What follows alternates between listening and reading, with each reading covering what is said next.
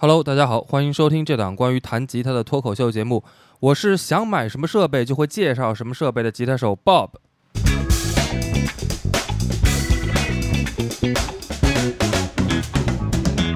二零二一年春节的时候啊，我做过一期关于吉他音箱的节目。那期节目里面呢，我们聊了八台经典的吉他音箱，并且呢对比试听了他们的轻音的音色。不知道大家是不是还记得？那这一次呢，我打算再来对比几台音箱的过载音色。那为了做这期节目呢，我特地重温了一下上次那一期。我发现啊，我讲的真是好啊！我发现啊，一次说八台还是有点太多了。所以这次呢，咱们减半，来聊四台全新的吉他音箱。但是呢，在聊这个话题之前啊，还是要先稍微说明一下。其实呢，绝大部分的吉他音箱啊，都是可以胜任不止一种音色的。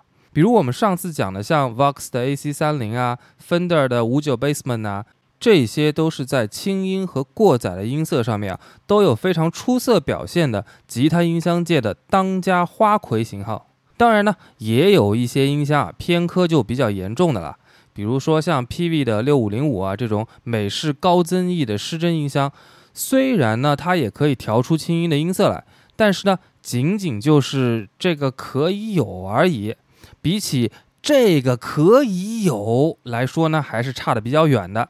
所以呢，一般也不会有人拿它来弹轻音就是了。那我们今天介绍的这四台呢，它们的过载音色啊，都是各有特色。当然呢，有些轻音也非常的好听，有些呢高增益的失真也很够劲儿。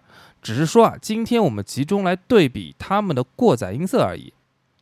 那首先，这第一台音箱啊，来自 Silvertone 的一四八四，这个牌子啊，不夸张的说啊，即使是专业的吉他手知道它的人也是凤毛麟角的。为什么呢？因为这其实啊，它就不是一个专业的乐器品牌。这个品牌呢，其实来源于十九世纪末期美国的一个零售商 Sears。哎，你没听错啊。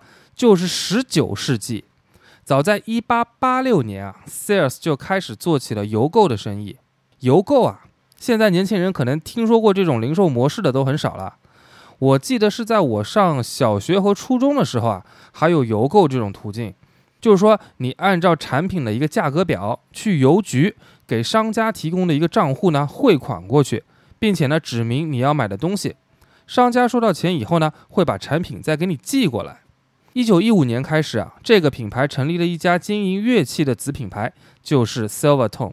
在二十世纪五六十年代的时候啊，Silvertone 通过低价路线赢得了一大批年轻的乐器初学者。它有多低价呢？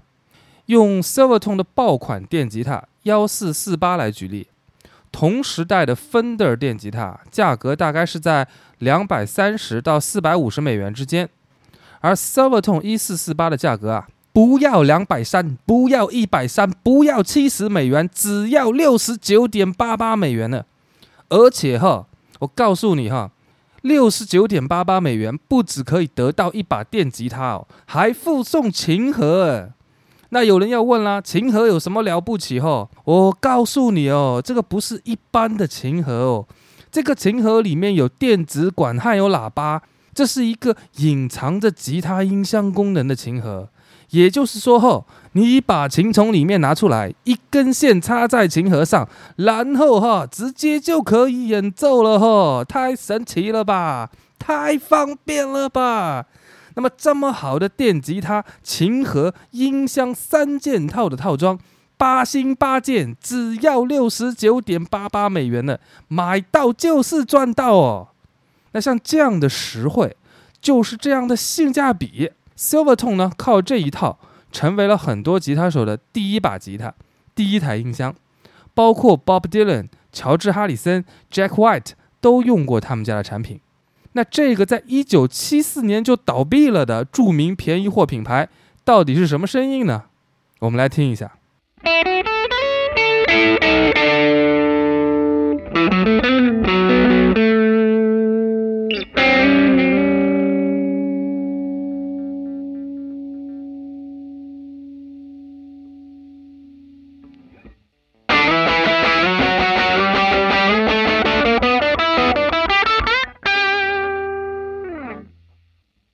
那这第二台音箱呢，来自一个高端的手工品牌 Doctor Z，型号是 Root Sixty Six，这是 Doctor Z 品牌当中最流行的一个型号，用了一对军用规格的 KT 六六的真空管，配合 EF 八六的前级管，用强大的推力啊，制造出了肥厚的过载音色。同时呢，在声音的清晰度上也有出人意料的精彩表现，被称为是奶昔一样浓厚的音色。而且啊，跟很多经典的专业级的吉他音箱不一样，它的面板上啊只有音量、高频、低频三个控制旋钮。而在关小音量的时候呢，你得到的不是整体音量变小的效果，而是从过载到很轻微的破与不破边缘的微过载，最后再变成轻音的效果。那著名的效果器品牌 f o l t o n e 的创始人啊，就说这一款音箱是他三十年来用过最出色的音箱了。好，我们来听一下三十年来最出色的过载音箱 Doctor Z Root 六十六的事儿。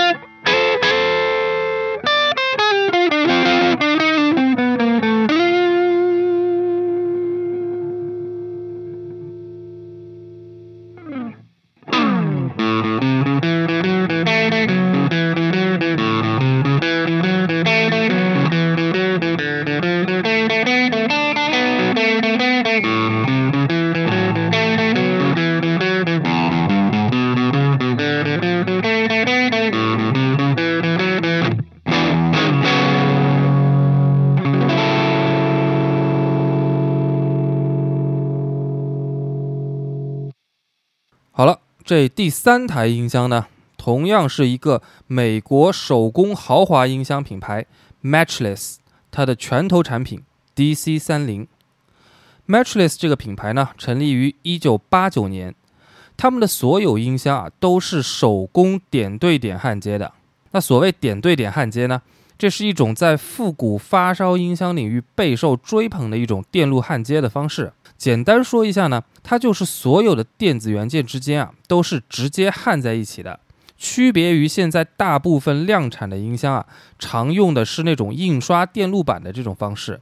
点对点的焊接呢是没有这种电路板的，拆开看一下，你就会发现啊，内部的元件都是用导线直接连接的，甚至元件的角之间直接就焊在一起。那在他们家所有的音箱产品当中啊。最有名的就是这个 C 三零系列的音箱了，而这个系列里面的 DC 三零呢，就是 Matchless 公司的第一款产品。这个音箱的前级呢有两个通道，搭配了两个十二寸的百变龙喇叭，箱体呢用的是波罗的海桦木制成的。一九九二年，在第一台 DC 三零的原型机接近完成的时候，创始人给这个品牌起了 Matchless 的这个名字。寓意着这个品牌将是没有竞争对手的顶级产品。那 Matchless 这个品牌呢，跟我们熟悉的 Fender 啊、Marshall 啊、Vox 啊这些世界闻名的老牌音箱制造商最大的差别呢，就在于他们的产品设计啊是不适合工厂批量化生产的，只能是靠专业人员来手工精细化的打造。所以呢，他们家的产品啊也是非常非常的昂贵。这个呢，就跟我们刚才说的 Silvertone 形成了鲜明的对比。DC 三零现在的市场价格啊，大概是在人民币三万二到三万五左右。那很多已经成名的吉他手啊，虽然也拥有了 Matchless 的 DC 三零音箱，但是呢，只是在家里或者是工作室里面室内使用，一般是不会轻易的带出去巡演的。当然了，我说的是职业吉他手啊，那些巨有钱的大明星，他们不在乎这个。那后来呢？Matchless 也推出了低配版本的 SC Mini，缩小了功率和体积，而且只有一个喇叭。但是即使是这一款 matchless 最便宜的低配版的 c 三零音箱啊售价也在一万人民币左右。对比中国人民的老朋友 fender fender 家的六五 twin reverb 也才一万五千人民币啊而且这可是 fender 的旗舰产品啊。好了那咱们来听一下这一款以昂贵著称的 matchless dc 三零的过载声音。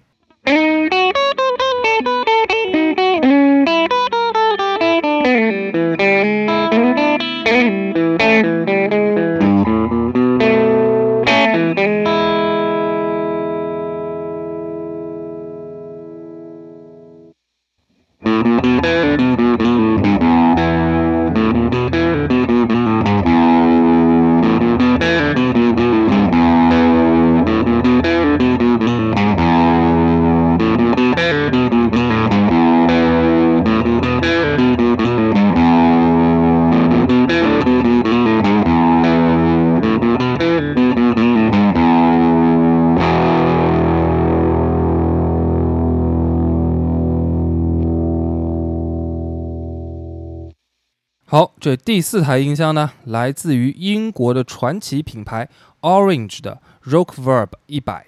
Orange 橘子这个品牌啊，诞生于一九六八年，但是最初的时候啊，它也不是一个吉他音箱的品牌，而是英国的一家乐器店的名字。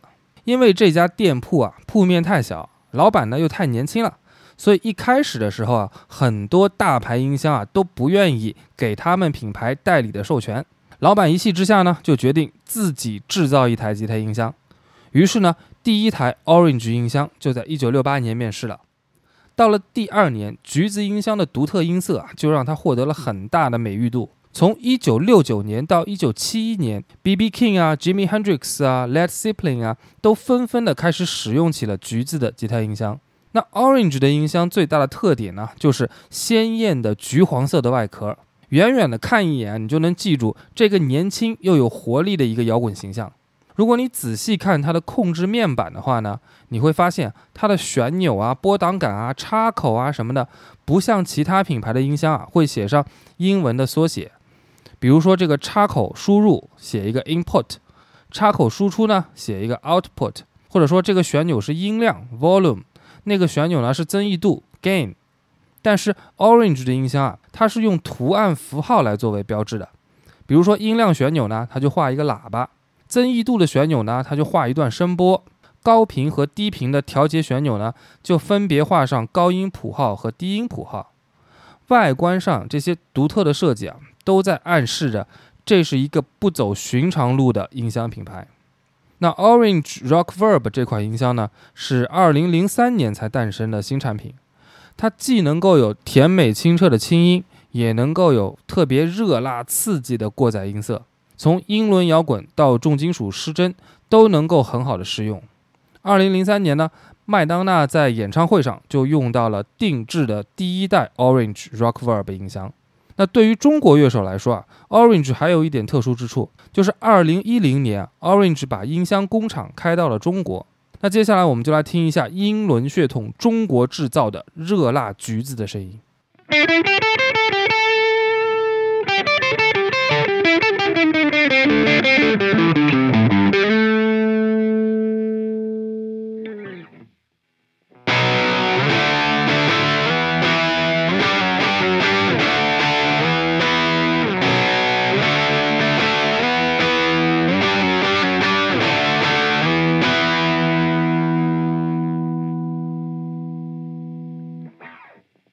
好了，那最后呢，老样子，我们把四台音箱串在一起，听听看你最喜欢哪一台音箱的过载声音吧。首先是超级便宜货，八星八件只要六十九点八八美元的 Silvertone 一四八四。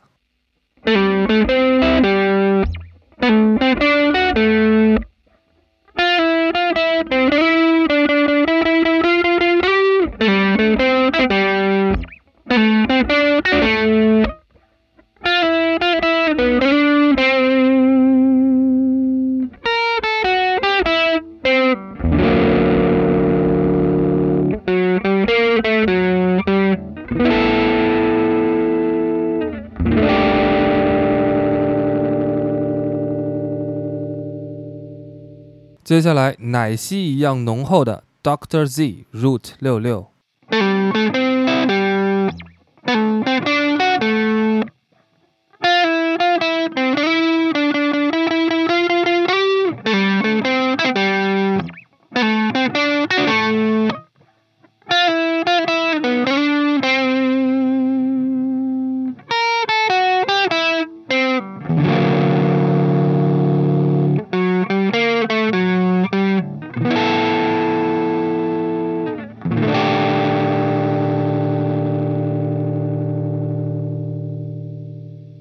接下来是超级昂贵的 Matchless DC 三零。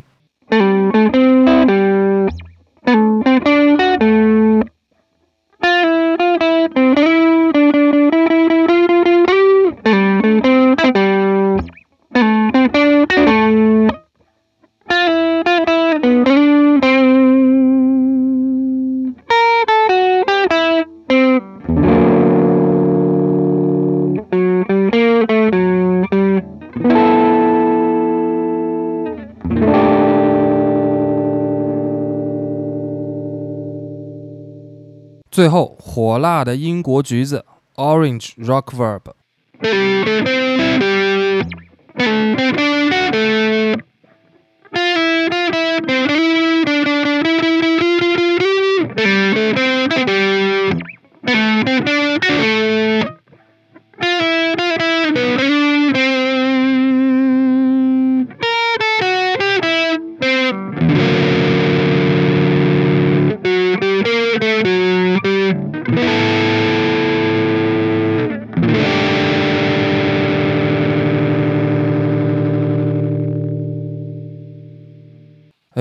今天的节目好像太干了一点啊，纯干货啊，一点水儿都没有，怎么连个黄段子都不加呢？这不是我的风格呀。行，下次咱们都给它加上。